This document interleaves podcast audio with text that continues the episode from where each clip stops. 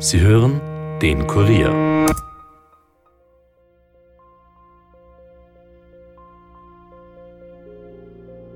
Dann äh, habe ich schon angerufen ob sie Dienst hat und wo sie ist.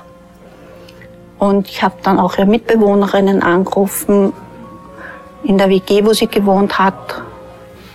Und sie war nirgends zu finden. Und Christine war eben ganz ruhig und hat einfach das Gefühl gehabt, gemacht, dass sie mh, mm, eigentlich glücklich ist im Projekt auch, dass sie gerne mitmacht, dass sie dieses tänzerisch, künstlerische gerne umsetzt für sich. Es muss sich ja jeder für sich selber auch irgendein ein letztes Bild machen, ein Endbild machen. Und das ist auch das Bild, bei dem ich hängen geblieben bin, dass sie irgendwo abgestürzt ist.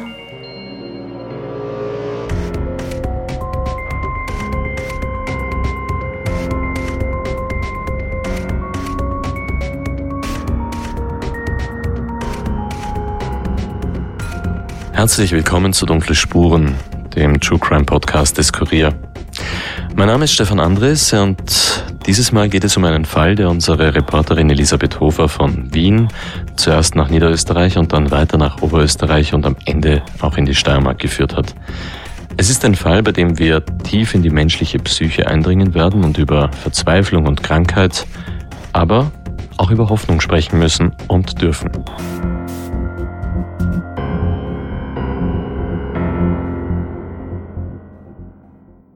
Ich habe es gesagt, recherchiert hat diese Geschichte Kurierjournalistin Elisabeth Hofer und Eli, ich freue mich, du bist wieder bei uns im Studio. Grüß dich. Hallo Stefan. Eli, du hast mir ja schon ein bisschen was über den Fall erzählt, mehr auf jeden Fall, als unsere Zuhörer ganz zu Beginn wissen können. Spannend bei der Geschichte ist sicher, dass dieser Fall eine ganz besondere Entstehungsgeschichte hat, wie er überhaupt zu uns gekommen ist. Ja, das stimmt. Wir nennen ja am Ende jeder Episode immer unsere E-Mail-Adresse dunklespuren.kurier.at. Unter der sind wir dann erreichbar, wenn jemand Hinweise zu einem Fall hat. Und unter dieser E-Mail-Adresse hat uns diesmal eben auch etwas anderes erreicht, nämlich die Nachricht einer Mutter, die seit knapp drei Jahren ihre 32-jährige Tochter Christine vermisst und uns gebeten hat, den Fall noch einmal zu recherchieren. Und du bist dann mit dieser Frau in Kontakt getreten? Ja, es ist dann einige Zeit vergangen, weil wir damals gerade noch die Fälle recherchiert haben, bei denen uns die Polizei um Hilfe gebeten hat. Aber dann habe ich zum Hörer gegriffen und diese Frau, sie will nicht, dass wir hier ihren richtigen Namen nennen, darum nenne ich sie ab jetzt einfach Barbara, angerufen. Und sie hat mir vom, man muss es wirklich so sagen, extrem mysteriösen Verschwinden ihrer Tochter Christine Schwarz Anfang Juni 2017 erzählt. Und sie hatte dann gleich im ersten Telefonat die ganze Geschichte erzählt? Nein, es hat schon etwas gedauert, bis Barbara bereit war, mir zu vertrauen. Für sie ist die ganze Geschichte natürlich extrem schmerzhaft. Also ich habe ja keine Kinder, darum kann ich mir wahrscheinlich gar nicht vorstellen, wie es für eine Mutter sein muss, wenn ihr Kind plötzlich verschwindet, ganz egal wie alt das Kind ist. Nach einigen Telefonaten war Barbara dann aber bereit, mich in St. Pölten im Krankenhaus zu treffen. Warum habt ihr euch ausgerechnet im Krankenhaus getroffen in St. Pölten? Das hat mich am Anfang auch gewundert, aber Barbara wohnt dort nicht weit weg und ich glaube, sie wollte sich einfach an einem für sie ganz neutralen Ort treffen. Ja, und dann hat sie begonnen, mir vom 7. Juni 2017, also dem Mittwoch nach Pfingsten zu erzählen, als sie ihre Tochter Christine als vermisst gemeldet hat. Zur Erklärung muss man vorab vielleicht noch dazu sagen, dass Christine vor ihrem Verschwinden in einer WG in Linz gelebt hat und sie einen Job in einem Hort in Steyr hatte. Ich hatte am diesen Mittwoch, wo sie wieder arbeiten sollte, auch nicht viel äh, Stunden Vormittag. Ich hatte nur drei Stunden in der Schule und äh, wollte dann nach Linz fahren und sie im Hort besuchen, beziehungsweise zum Mittag dann abholen vom, von ihrem Dienst. Und dann äh, habe ich schon angerufen im Hort, ob sie Dienst hat und wo sie ist. Und ich habe dann auch ihre Mitbewohnerinnen angerufen in der WG, wo sie gewohnt hat und sie war nirgends zu finden. Ja, und dass Christine nicht in der Arbeit war an diesem Tag, war deswegen besonders auffällig, weil Barbara ihre Tochter schon an den Tagen davor nicht erreicht hat, weil sie nicht abgehoben hat, beziehungsweise auf WhatsApp-Nachrichten auch nicht reagiert hat. Das hat sie aber nicht weiter verwundert, weil Christine ganz spezielle Pläne für das Pfingstwochenende gehabt hat. sie wollte dann irgendwo hin, wo sie besonders viel Ruhe haben kann. Und wäre dann gerne über Pfingsten 2017 über Pfingsten so in ein äh, Kloster so Einkehrtage gegangen. Und wir haben glaubt, sie ist dort, ja, sie wird dort eben diese Einkehrtage absolvieren. Und ich habe sie zwar mal ein paar Mal angerufen, aber hat, da hat sie nicht abgehoben. Und habe mir gedacht, okay, wenn sie am Dienstag, am Mittwoch dann wieder arbeiten muss im Ort, dann werde ich sie äh, anrufen, werde sie treffen. Aber wir haben eben geglaubt, sie ist im Kloster, ja, und deswegen war es für uns diesbezüglich nicht ungewöhnlich. Also es ist dort nicht zu erreichen. Also zusammengefasst, Christine ist nach dem verlängerten Pfingstwochenende vom 3. bis zum 6. Juni, an dem ihre Eltern sie auf Einkehr in einem Kloster, genau gesagt bei den Marienschwestern in Linz, geglaubt haben, nicht wieder bei der Arbeit aufgetaucht und auch ihre beiden Mitbewohnerinnen haben sie nicht gesehen. Eli, an der Stelle möchte ich einmal ganz kurz nachhaken, dass eine moderne junge Frau sich auf Einkehrtage in ein Kloster begibt. Ich meine, sagen wir mal, das ist schon etwas ungewöhnlich. War diese Christine so religiös? Ja, das ist schwer zu sagen. Also sie kommt auf jeden Fall aus einer Familie, in der Religion eine ziemlich große Rolle spielt. Also mit den Schwestern dieses Ordens ist zum Beispiel auch ihre Großmutter sehr vertraut. Die fährt auch heute noch regelmäßig auf Einkehrtage hin. Und nach Christines Verschwinden hat ihre Familie auch Rat und vor allem Trost beim Pfarrer ihrer Heimatgemeinde in Niederösterreich gesucht. Das nur, um dem eine ungefähre Größenordnung zu verleihen. Ob Christine jetzt wirklich religiös oder eher spirituell ist oder war, das lässt sich kaum sagen. Ich habe zum Beispiel auch mit ihrem Ex-Freund telefoniert und ihn danach gefragt. Und seine Antwort steht im totalen Kontrast dazu, dass sie ja geplant hätte, über Pfingsten ins Kloster zu gehen. War sie sehr religiös? Wissen Sie das? Hat sie. Nein. Okay. Was ich erfahren habe, nein. Okay. Ich würde sagen, wahrscheinlich umgekehrt, aber so wie politisch sie aktiv war, sehr, sie war religiös sehr unaktiv. Okay. Ich glaube, dass mit der, mit der Kirche hat sie keine besondere Beziehung gehabt, beziehungsweise keine gute Beziehung, weil irgendwas mit, mit einer Familienvorstellung oder so, irgendwas hat nicht so gut funktioniert und so. Ich weiß nicht, ob das mit der Kirche zu tun hatte, aber ich glaube, wahrscheinlich, das hat damit zu tun gehabt, ja, also je mehr ich mir im Laufe der Recherche ein Bild von Christine zusammengebastelt habe, umso mehr glaube ich, dass sie auf jeden Fall irgendetwas gesucht hat, sagen wir, irgendetwas Größeres. Aber dass ihre Vorstellungen von Spiritualität nicht immer oder immer seltener mit den Dogmen der katholischen Kirche zusammengepasst haben. Ja, soweit so gut, Eli. Lassen wir das vielleicht fürs Erste und kehren wir zurück zum Tag des Verschwindens. Barbara kann also ihre Tochter seit Tagen nicht erreichen, die eigentlich in einem Kloster auf Einkehrtagen hätte sein sollen. Genau. Es hat sich aber dann ziemlich schnell herausgestellt, dass Christine gar nicht im Kloster war. Das hat nur einen Anruf gekostet. Und daraufhin haben ihre Eltern Christine noch am selben Tag, also noch am Mittwoch, den 7. Juni 2017, bei der Polizei in Linz vermisst gemeldet. Und haben Sie gleich ein schlechtes Gefühl gehabt? Ich habe deswegen ein sehr schlechtes Gefühl gehabt, weil wir eigentlich vereinbart hatten, dass sie äh, das Wochenende drauf dann, dass sie dann uns besucht wieder. Und da wollten wir was absprechen, dass sie mit meinem Schwager mitfahren konnte und sie da überhaupt nicht drauf reagiert hat. Ja, also per SMS nicht und sonst nicht. Und das hätte man ja ausmachen sollen mit meinem Schwager, dass er sie dann mitnimmt. Der ist äh, unterwegs gewesen. Und das war mir sofort irgendwie suspekt. Was ist los? Also gut, Christines Mutter hat von Anfang an ein schlechtes Gefühl gehabt, wie ihre Tochter nicht mehr auffindbar und auch nicht erreichbar war. Und dann ist sie zur Polizei gegangen. Aber was ist eigentlich das Letzte, was man ganz sicher über den Verbleib von der Christine weiß, wenn die Sache mit dem Kloster nicht gestimmt hat? Das Letzte, das bekannt war, war, dass Christine beim Abschlussabend eines Tanzprojektes am 2. Juni, also am Freitag vor dem Pfingstwochenende, dabei war.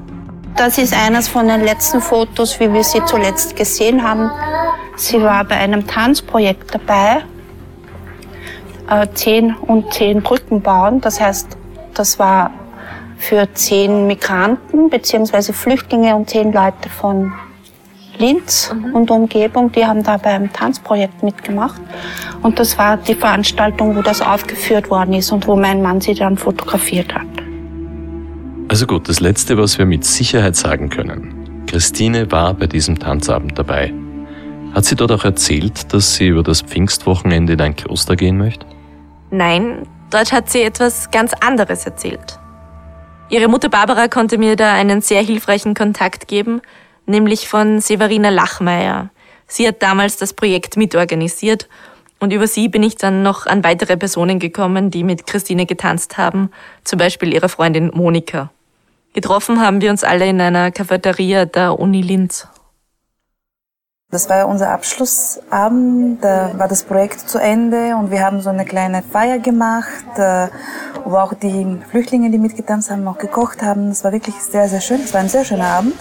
Da war sie dabei und sie war sehr ausgelassen eigentlich und sehr froh. Ja?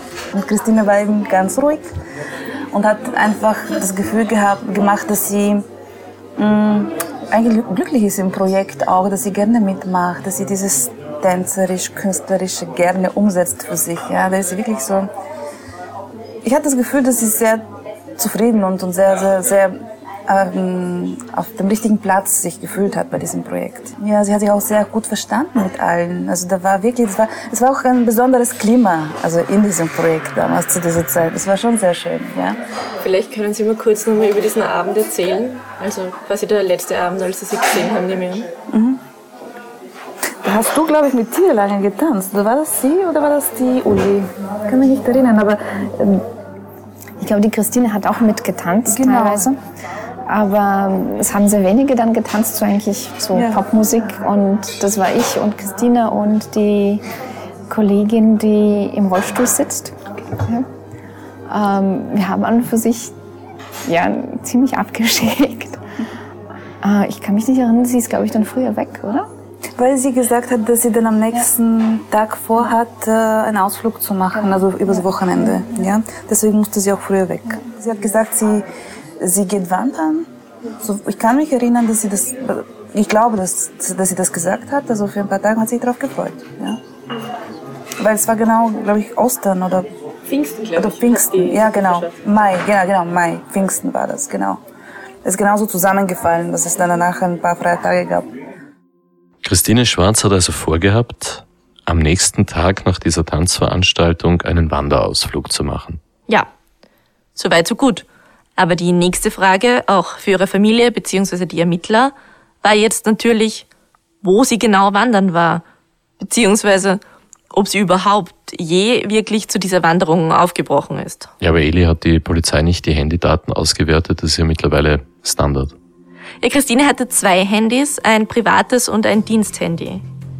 Das Diensthandy hat man in ihrer Wohnung gefunden, das private war dann nach dem Wochenende abgeschaltet konnte also nicht geortet werden. Das ist natürlich problematisch, weil die Zeitspanne einigermaßen lang ist. Vom Verlassen des Lokals, wo der Tanzabend stattgefunden hat, am Freitag, den 2. Juni, bis zur Vermisstenanzeige durch ihre Eltern am Mittwoch, den 7. Juni. Wenn Christine also etwas passiert ist, wann und wo war das? War das in Linz? War das am Weg zur Wanderung? War das beim Wandern? Oder am Rückweg? Man wusste also zunächst einfach nichts. Okay, äh, Eli, bevor wir uns dieser Frage jetzt im Detail widmen, sollten wir, glaube ich, diese Christina mal ein bisschen kennenlernen sozusagen, also zusammenfassen, was wir alles über sie eigentlich wissen. Sie war in diesem Juni 2017 32 Jahre alt, hast du gesagt. Ursprünglich kommt sie aus Niederösterreich und sie hat in Linz Soziologie studiert. Genau. Christina ist zierlich, circa 1,65 groß, hat einen brünetten Lockenkopf und trägt eine Brille. Sie hat in Linz mit zwei weiteren jungen Frauen in einer WG in der Kroatengasse gewohnt. Das ist relativ zentral in Linz, in einer hübschen Gegend eigentlich, wo die Mieten sicher nicht ganz billig sind. Hinter dem Haus geht es gleich auf den sogenannten Bauernberg hinauf, also man ist von da schnell im Grünen und auch schnell in der Innenstadt. Ich habe mir das Haus sogar angeschaut. Mit einer der Mitbewohnerinnen, Feline Heim, habe ich auch gesprochen. Allerdings nicht persönlich, sondern am Telefon, weil dieser Podcast ja mitten in der Corona-Zeit entstanden ist. Sie war recht lebensfroh, würde ich mal sagen. Also sie war immer sehr gut gelaunt, ist durch, mehr oder weniger durch die Wohnung gehüpft. hat, ähm, ähm, aber ich muss auch ehrlich sagen, also ich war da, damals habe ich ähm, gerade meine Ausbildung fertig gemacht, hatte da recht viel zu tun mit der Arbeit und war nicht so oft zu Hause. Mhm. Und ähm, wir haben auch privat nicht so viel miteinander gemacht. Also wenn wir halt Geburtstags gefeiert haben, haben wir schon gegen, also uns gegenseitig eingeladen. Ähm, aber so, ja, sie hat äh, oft getanzt in dem Zimmer auch. Das klingt jetzt nicht so, als wären die Mitbewohnerinnen in dieser WG die allerbesten Freundinnen gewesen. Nein, obwohl Christina sich laut Philine schon ein netteres WG-Leben gewünscht hätte. Auch weil sie zum Zeitpunkt des Verschwindens gerade Single war. Von ihrem Ex-Freund, den wir ja vorher schon kurz gehört haben, hat sie sich circa ein halbes Jahr zuvor, also zu Weihnachten 2016, getrennt. Wie man an seinem Akzent hört, ist seine Muttersprache Spanisch und das hat auch gut gepasst, weil Christine während dem Studium ein Auslandsjahr in Spanien gemacht hat und das Land und seine Bevölkerung wahnsinnig ins Herz geschlossen hat. Sie hat dann zum Beispiel auch begonnen, an einem spanischen Kinderbuch zu arbeiten. Mhm, Kinderbuch, Tanzprojekt. Diese Christine Schwarz war eine ziemlich kreative Person oder ist vielleicht immer noch hoffentlich eine. Ja, auf jeden Fall ein Mensch, der konstant nach einer Möglichkeit gesucht hat, Emotionen zu kommunizieren und sich künstlerisch auszudrücken und sich zu verwirklichen. Sie hat zum Beispiel auch ihre Diplomarbeit zum Thema Widerstandsbewegungen in Spanien versucht auf kreative Weise darzustellen bei einem Science Slam im Jahr 2015. Da können wir jetzt auch kurz einmal reinhören. Hay una regeneración de la democracia en España. Gibt es eine Erneuerung der Demokratie in Spanien? Hallo und herzlich willkommen bei meiner Version vom Science Slam. Und was jetzt ausschaut, wie ein Pferderennen, mit einer Linkskurve und einer Hürde und einem Wassergraben. Na, das ist vielmehr der Versuch, meine Diplomarbeit mit dem Titel La Puta Crisis, Mobilisierung und Selbstorganisierung in Castellón de la Plana ganzheitlich darzustellen. El pueblo unido jamás será vencido. No es una deuda, es una estafa. No es una deuda, es una estafa. Das Volk vereint, sonst ist es besiegt. Und es sind keine Schulden, es ist Betrug. Ja, also ich glaube, man merkt, dass Christine da wirklich versucht hat, etwas Außergewöhnliches, sehr Künstlerisches zu machen. Ja, aber als Künstlerin gearbeitet hat sie nicht. Nein, eben nicht. Sie wollte das zwar immer gerne, aber so einfach war das nicht. Dass sie im Kreativbereich keinen Job gefunden hat, dürfte ziemlich hart für sie gewesen sein, aber dazu später noch mehr. Sie hat dann einige Zeit lang auf der Uni gearbeitet und dann verschiedene Gastrojobs gemacht. Die hat sie aber dann alle sehr schnell wieder an den Nagel gehängt. Zuletzt daneben der Job im Hort in Steyr, der sie aber auch nicht glücklich gemacht hat, weil sie sich hier künstlerisch gar nicht verwirklichen konnte. Also dieses Hin und Her zwischen den Jobs und dem Versuch, in der Künstlerszene Fuß zu fassen, das wird alles später noch eine große Rolle spielen. Mhm, Eli, genau, bevor wir da den Faden verlieren, gehen wir vielleicht erst einmal zur Frage zurück, wohin die Christine zum Wandern hingefahren ist, beziehungsweise ob sie überhaupt irgendwo hingefahren ist. Das hat man ja zunächst auch alles nicht gewusst und im Kloster war sie ja auch nicht, das wissen wir. Ja, diesbezüglich gibt es zwei entscheidende Hinweise. Den ersten haben Christines Eltern in ihrem WG-Zimmer gefunden. Der andere kam wenige Tage später auf eine einigermaßen kuriose Weise daher. Es hat sich nämlich ein Zeuge gemeldet, der Christine gesehen hat. Ein Zeuge? Das ist interessant. Dazu erzählst du uns bitte gleich noch mehr. Und zwar nach einer kurzen Werbepause.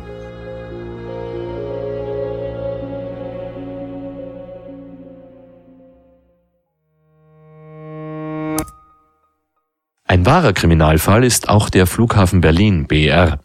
Siebenmal ist die Inbetriebnahme seit 2011 wegen Planungsfehlern, baulichen Mängeln und Korruption verschoben worden. Im Oktober soll das Großprojekt nun eröffnet werden. Ja, jetzt aber wirklich. Der Audible Original Podcast Made in Germany, das Flughafenfiasko BR, widmet sich ab 17. April der absurden Geschichte des Hauptstadtflughafens. Es ist einer der größten Skandale der deutschen Nachkriegsgeschichte und auch die Geschichte von sieben Milliarden Euro größenwahnsinnigen Männern und Macht. Made in Germany, das Flughafenfiasko BR ist eine Zusammenarbeit von Audible, der Spiegel und der Podcast-Produktion Kugel und Niere.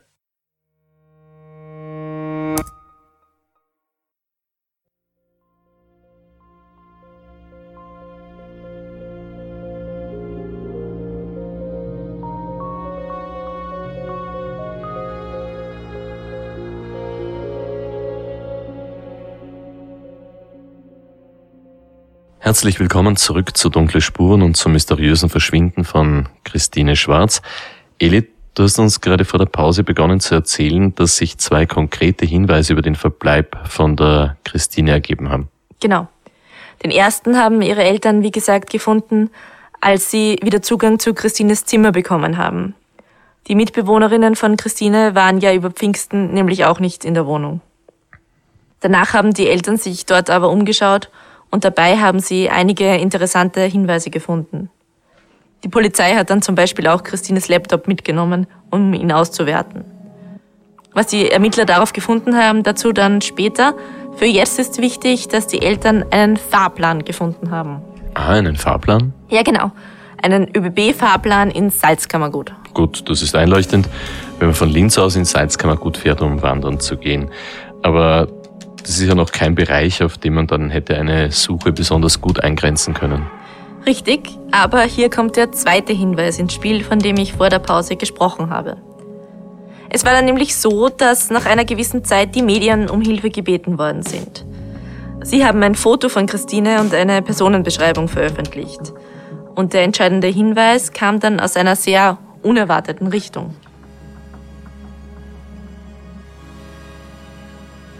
Du machst das spannend, Eli. Jetzt sag schon. Er kam von innerhalb der Polizei. Ein Beamter des Landeskriminalamts Oberösterreich war mit seiner Frau nämlich an diesem verlängerten Wochenende ebenfalls im Salzkammergut wandern. Und die Frau hat in der Zeitung das Foto von Christine wiedererkannt.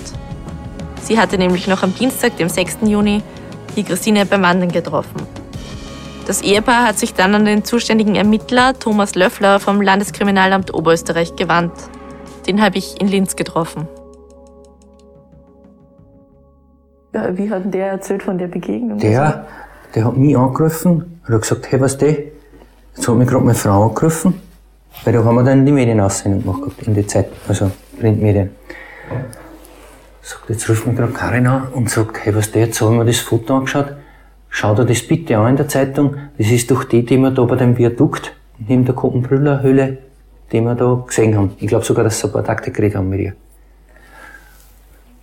Und sagt er, ja, dann haben wir die Zeitung genommen, schau rein. Sagt er, sagt der Tommy, sagt das hundertprozentig sicher, dass das die war. Christine war also wandern. Das heißt, ihr muss dabei oder danach etwas zugestoßen sein, aber nicht schon vorher in Linz. Genau.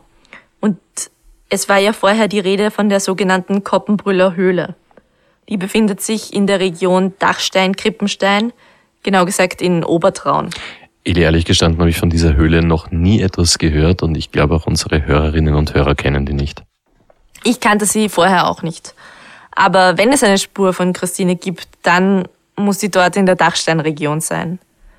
Darum haben mein Kollege Tobias Pebek und ich die Wanderschuhe eingepackt und uns wieder einmal ins Auto gesetzt. Als wir dann in Obertraun angekommen sind, hat es irrsinnig geregnet kein Mensch war unterwegs, auch weil ja die Höhle Corona-bedingt noch geschlossen war. Wir sind aber trotzdem losgestiefelt.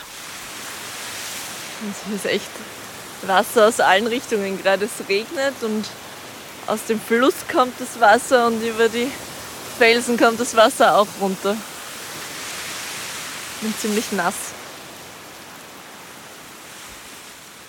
Gut, Eli, wie schaut es denn dort eigentlich aus? Kannst du uns die Gegend ein bisschen beschreiben? Also man geht da vom Bahnhof knapp 15 Minuten, bis man die Höhle erreicht. Der Weg führt durch den Wald entlang der sogenannten Koppentraun, einem Fluss, der im Frühling ziemlich viel Wasser führt, wenn der Schnee auf den Bergen schmilzt. Als wir dort waren, hing der Nebel ganz tief, so dass man gar nicht bis zur Baumgrenze nach oben sehen konnte und auch nicht sehen konnte, wie hoch die Berge rundherum eigentlich sind.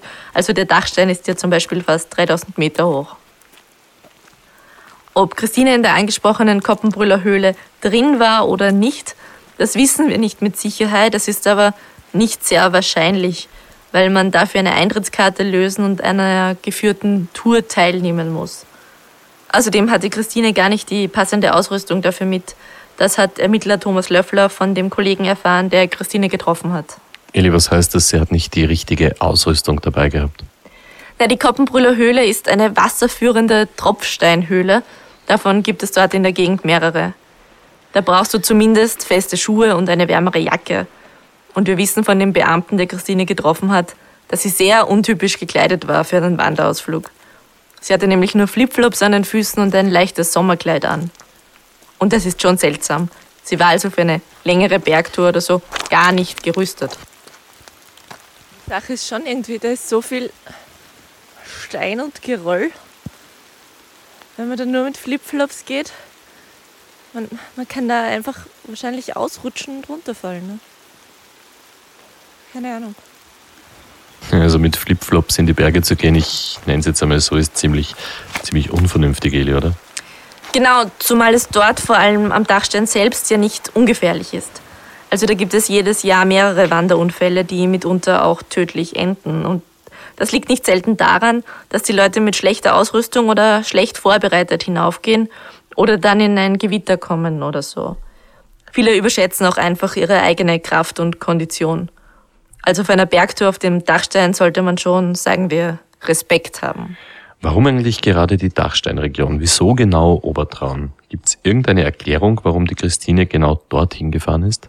Das ist auch spannend, die gibt es nämlich nicht. Außer dass es dort wirklich wahnsinnig schön ist. Aber weder ihre Mutter noch ihre Freunde hatten von irgendeiner Verbindung gewusst, die Christine mit dieser Gegend gehabt hätte oder so. Und sie ist jetzt auch kein Mensch, der irgendwie bekanntermaßen ständig in die Berge gefahren wäre. Und dort war sie auch nicht mit irgendwelchen Bekannten unterwegs, als sie gesehen worden ist, sondern allein. Wir waren übrigens nicht die Ersten, die sich dort im Dachsteingebiet bei der Koppenbrüller Höhle auf die Spur von Christine gemacht haben. Auch ihr Vater und sogar der Ex-Freund sind dorthin gefahren und haben sie gesucht und haben Flugblätter aufgehängt. Das hat aber keine Hinweise gebracht. Eli, ich möchte es an dieser Stelle vielleicht einmal ganz kurz zusammenfassen. Am Freitag, den 2. Juni, sagt Christine bei diesem Abschlussabend, wie sie gegangen ist, dass sie so früh geht, weil sie am nächsten Tag wandern gehen will. Demnach müsste sie also am Samstag, den 3. Juni, auch zum Wandern aufgebrochen sein. Bei der Koppenbrüller Höhle ist sie aber dann von diesem Ehepaar erst am Dienstag, den 6. Juni, gesehen worden, also nur einen Tag bevor ihre Eltern sie auch als vermisst gemeldet haben. Ja, und das heißt aber jetzt auch, dass wir eine Blackbox von drei Tagen haben, wo wir nicht wissen, was Christine gemacht hat oder wo sie sich aufgehalten hat. Das ist das absolute Rätsel in diesem Fall. Also irgendwo muss sie ja gewohnt haben in dieser Zeit, sonst wäre dem Ehepaar auch aufgefallen, dass sie, ja, sagen wir mal, vielleicht ein bisschen mitgenommen ausschaut. Ja, aber die Polizei hat keinen Hinweis darauf, wo das hätte sein können. Kein Hüttenwirt oder Pensionsinhaber oder dergleichen hat sich gemeldet, dass ein Gast vermisst wird. Und wenn Christine wirklich vier Tage wandern war, warum hat sie dann keine besseren Schuhe, keine bessere Ausrüstung getragen? Kann es vielleicht sein, Eli, dass sie doch nicht am Samstag, den 3. Juni zum Wandern aufgebrochen ist, so wie sie das zunächst behauptet hat, sondern aus, ja, aus irgendeinem Grund vielleicht erst später? Ja, das kann insofern sein, als ihre Mitbewohnerinnen über Pfingsten ja auch nicht in der Wohnung in Linz waren. Es wäre also niemandem aufgefallen, wenn sie dort geblieben wäre. Wie gesagt, diese drei Tage sind eine absolute Blackbox. Also gut, Eli, Zeit zu spekulieren. Lass uns einmal alle Möglichkeiten durchgehen, was passiert sein könnte. Du redest ja von den Bergen, von Felssturz, von reißendem Wasser. Das klingt für mich jetzt äh, nicht ganz ungefährlich, die Gegend dort und das äh, dann auch noch mit Flipflops. Du denkst, es ist dann ein Wanderunfall in den Bergen? Ja, wäre das so abwegig? Ich meine, du hast ja auch vorhin erzählt, dass du es für möglich hältst, dort auszurutschen oder sowas, wenn man äh, mit dem falschen Schuhwerk in der Gegend unterwegs ist. Eh. Ich habe diese Möglichkeit auch mit Christines Mutter besprochen. Das ist eine Version und ähm, es muss sich ja jeder für sich selber auch irgendein ein letztes Bild machen, ein Endbild machen. Und das ist auch das Bild, bei dem ich hängen geblieben bin, dass sie irgendwo abgestürzt ist. Hm. Also auch die Mutter von der Christine glaubt an die Möglichkeit von einem Wanderunfall. Aber natürlich muss man auch fragen, wenn es so wäre, wo ist die Leiche? Das ist natürlich ein berechtigter Einwand, zumal die Höhle ja ein beliebtes Ausflugsziel ist im Sommer, also da schon viele Leute unterwegs sind in dieser Gegend. Die hätten eine abgestürzte Wanderin ja früher oder später finden müssen. Allerdings gibt es in der Region immer wieder Leichenfunde, die man kaum für möglich halten würde, das muss man schon dazu sagen. Zum Beispiel hat man dort erst vor zwei Jahren einen Mann gefunden, der im Dezember 1943 am Berg verschwunden ist. Damals hat man geglaubt, er ist untergetaucht, weil er zur Wehrmacht einberufen worden ist und den Kriegsdienst verweigert hat. Heute weiß man, dass er einfach in einen Schneesturm gekommen ist. Aber das muss man sich einmal vorstellen. Der wurde mehr als 70 Jahre später erst gefunden. Mhm. Okay. Ziemlicher Wahnsinn das Ganze eigentlich, wenn man so lange dann äh, verschollen ist im Gebirge. Ein Wanderunfall ist es auch im Fall, den du recherchiert hast, jetzt zunächst einmal nicht auszuschließen. Auszuschließen nicht, aber wenn sie tatsächlich einen Unfall tot gestorben ist, dann zumindest nicht im Bereich Koppenbrüller Höhle. Da hätte man sie wahrscheinlich gefunden. Also gut, Eli, dann kommen wir auf jeden Fall einmal auch zu dem Verdacht, den man eigentlich immer haben muss, wenn ein Mensch spurlos verschwindet. Wie wahrscheinlich ist die Möglichkeit, dass Christine Schwarz einem Gewaltverbrechen zum Opfer gefallen ist? Darauf haben sich im Zuge meiner Recherchen, aber auch bei den Ermittlungen der Polizei eigentlich kaum Hinweise ergeben. Christine hatte keine Feinde, zumindest keine, von denen irgendjemand etwas gewusst hätte, und nicht mal irgendwelche gröberen Konflikte dürfte es gegeben haben, Jetzt einmal von der Trennung von ihrem Ex-Freund ein halbes Jahr davor abgesehen. Ja, aber Eli, gerade Trennungen sind ja nicht selten Auslöser für solche Verbrechen. Eifersucht, verletzter Stolz. Das Ganze gilt ja nicht umsonst als äh, eines der häufigsten Motive für Beziehungstaten. Was war eigentlich im konkreten Fall der Trennungsgrund? Das war gar nicht so leicht herauszufinden. Der Ex-Freund wollte mit mir verständlicherweise über diese persönlichen Dinge nur sehr ungern sprechen und er war auch ein bisschen besorgt am Ende, als der Böse hingestellt zu werden. Christines Mutter hat mir dann aber gesagt, dass es damit zu tun gehabt haben dürfte, dass er Pläne für eine Zukunft geschmiedet hat und Christine sich für etwas so Fixes einfach noch nicht bereit gefühlt hat. Also das ist zumindest die Version, die sie ihrer Mutter erzählt hat. Das muss ja auch nicht unbedingt genauso zutreffen. Okay, Eli, aber der Motivklassiker Eifersucht war gar kein Thema? Na wenn, dann habe ich es zumindest nicht erfahren. Also auch ihre Bekannten aus dem Tanzprojekt, die wussten zwar, dass es den Ex-Freund gibt, aber dass es nach der Trennung irgendwelche Probleme mit ihm gegeben hätte, davon hat niemand etwas gehört. Nein, ich glaube, wenn hier ein Gewaltverbrechen vorliegt, dann ist es zufällig passiert. Wie meinst du das? Naja, es kann ja sein, dass sie beim Wandern irgendjemanden getroffen hat, irgendetwas gesehen hat, das sie nicht hätte sehen sollen oder zur falschen Zeit am falschen Ort war.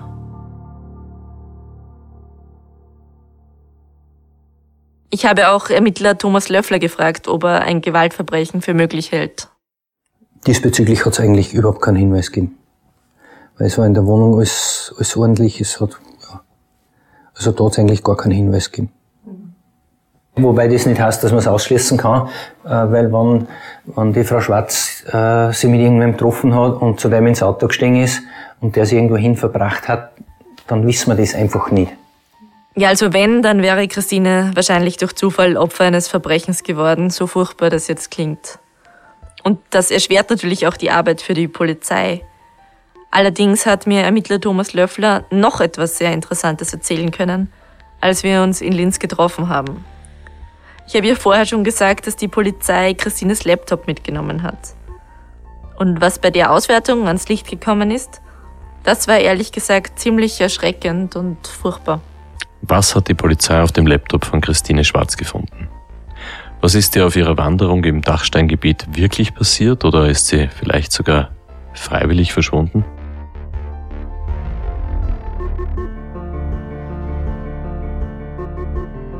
Über alles das sprechen wir im zweiten Teil von Dunkle Spuren, das Verschwinden von Christine Schwarz. Wir danken Christines Familie, ihren Freunden und Bekannten und dem Landeskriminalamt Oberösterreich für die Zusammenarbeit. Und wenn ihr, liebe Zuhörerinnen und Zuhörer, Christine Schwarz gesehen habt oder sonst irgendeinen Hinweis auf ihren Aufenthaltsort geben könnt, dann meldet euch bitte unbedingt beim Landeskriminalamt Oberösterreich unter der Telefonnummer 059 133 40 Durchwahl 3333 oder gerne natürlich auch bei uns wieder unter dunklespuren.kurier.at und folgt uns auch gerne auf Instagram unter www.instagram.com dunkle Spuren. Dort haben wir jede Menge zusätzliches Material für euch bereit. Dunkle Spuren ist ein Podcast des Kurier. Moderation Stefan Andres, Reporter Yvonne Wieler, Michaela Reibenbein und Elisabeth Hofer. Schnitt Tobias Peberg und Dominik Kanzian. Musik Tobias Schützenberger. Produziert von Elias Nabmesnik.